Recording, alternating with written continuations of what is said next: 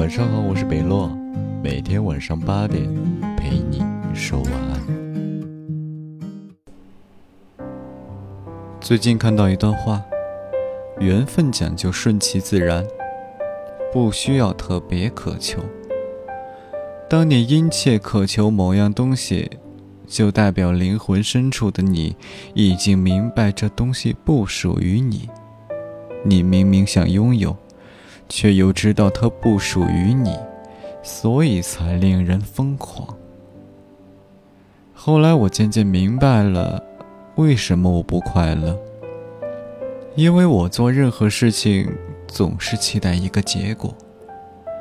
事情刚开始就焦急期待有个结果，看一本书期待它能让我学到什么，跑一会儿步期待能让我瘦下来。发一条短信，期待能够立刻得到回应。这些预设的期待，如果没有及时实现，便闷闷不乐。